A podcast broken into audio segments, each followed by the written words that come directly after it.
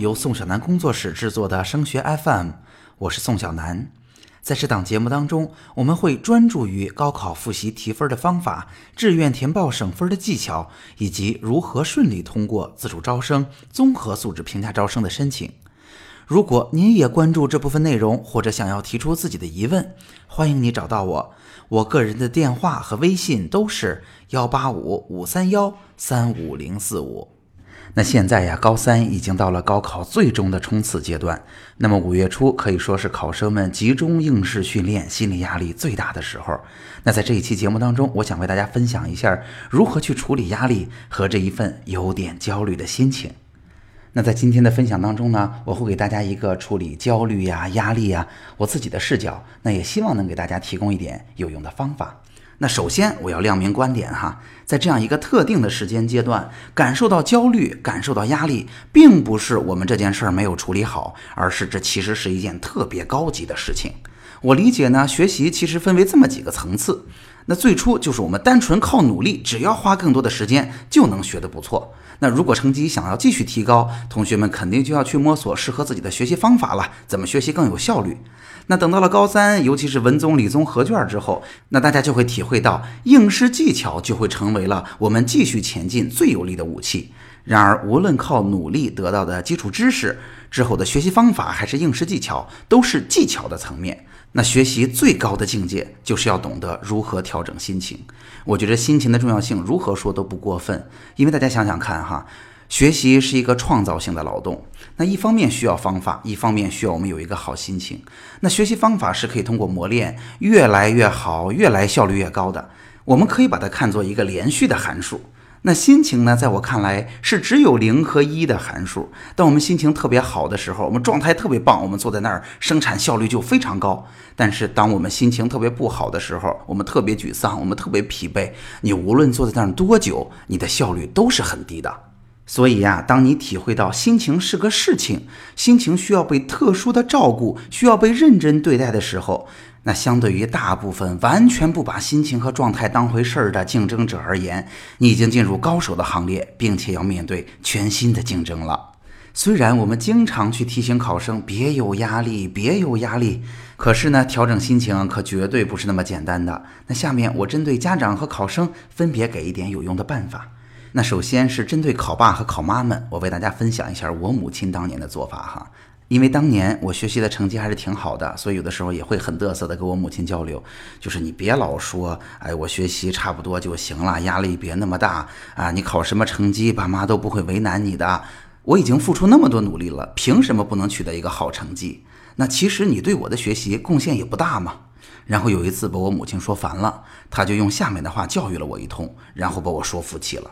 他是这么说的：“他说，你以为我对你的学业没有贡献？那你仔细想想看，现在你擅长什么，不擅长什么？你在这个年龄，当然你的头脑很灵光。你比我年轻啊，我十几岁的时候头脑也很灵光。你在这个时候身体特别好，你愿意努力，你能刻苦，你能熬夜。那现在我已经拼不过你了。但是你这个年龄的孩子也有你的弱点，那就是你心情的调整能力不是很强嘛。那一方面，心情调整的确是需要一些阅历的。”那另外一方面，你在学校里边啊，经常学这科例题那科例题，但是心情这件事儿很少有人告诉你，遇到这样的状况应该怎么办，遇到那样的状况应该怎么办才能处理得好。所以你停下来认真想想看，高中这么几年，你见过我在家跟你爸吵架吗？你见过我在家里说领导的坏话吗？但是我作为一个正常人，怎么可能没有呢？那为什么没让你知道，还整天听着你说三道四，听你倾诉呢？就是希望你在学校里念书，每天二十四个小时，除了你吃饭、休息、运动的九个小时以外，另外的时间你坐下学习的时候，脑子里能够心无旁骛，不需要想说，哎呀，今天我父母又打架了，我回去应该向着谁？不用琢磨说，我今天考试考得不好了，我回去我爸妈会不会先啐我一顿啊？都不用考虑这些，平心静气的学习就好。时间久了积累下来，这就是一笔巨大的财富。哎，我觉得我母亲说的是非常正确的，我被她说服了。从这次交流当中，我意识到我母亲是一个非常有智慧的人，所以也要提醒在这个时候的考爸考妈们，现在这时候压力就是非常大，您不焦虑也是很难的。但是如果有了焦虑，如果有了压力，少把这个压力直接倾泻给孩子。如果您绷不住了，建议您跟您的老公说，跟您的老婆说，这样您还能增进夫妻的感情。那对于孩子来说，更多的是听他来倾诉，尝试着去理解他的处境。那都说高考是一家人的战斗，那下面我就换到孩子的角度来说一说如何去应对压力。那首先，我特别建议考生和家长们一起在家庭里边去建立一个如何去减压的模式。比如说，有些同学考试结束之后啊，是特别怕开家长会的，心情特别忐忑，等着回来这一顿暴风骤雨。但是有些家庭带给孩子的就是这样的经验了：我每次遇到压力，或者我每次考不好的时候，回到家里，父母是体谅我的，我能吃一顿好饭，在饭桌上能跟父母叨叨一下我的不容易，甚至抱着父母抱头痛哭一番。那在这之后，如果我们遇到委屈了，父母一定会站在我们这边，他们都是坏人。通过这样的方式把情绪宣泄掉了。我遇到的绝大多数同学都是非常理智的。那下面他们知道，哎，什么地方做的不好，我应该找哪个老师帮我解决什么样的问题，我下面应该具体去怎么做。其实他就轻装上阵，继续前行了。所以啊，一个特别良好的处理情绪的模式是特别重要的。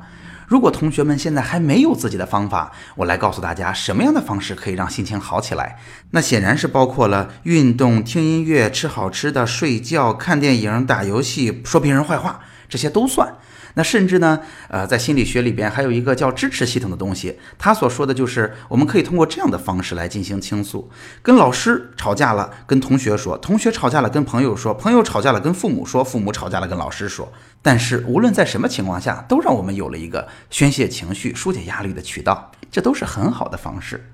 所以啊，我在这儿也要提醒一下同学们，千万不要把处理心情这件事儿当做是在耽误时间。其实啊，这样的时间花起来是特别值得的。不信，大家也可以看看身边的同学，但凡是高手，他绝对追求的不是短时间的爆发，两三天爆发力特别强，我不睡觉了，而是长时间额定功率的稳定输出，能够保证长时间每天都有稳定的输出。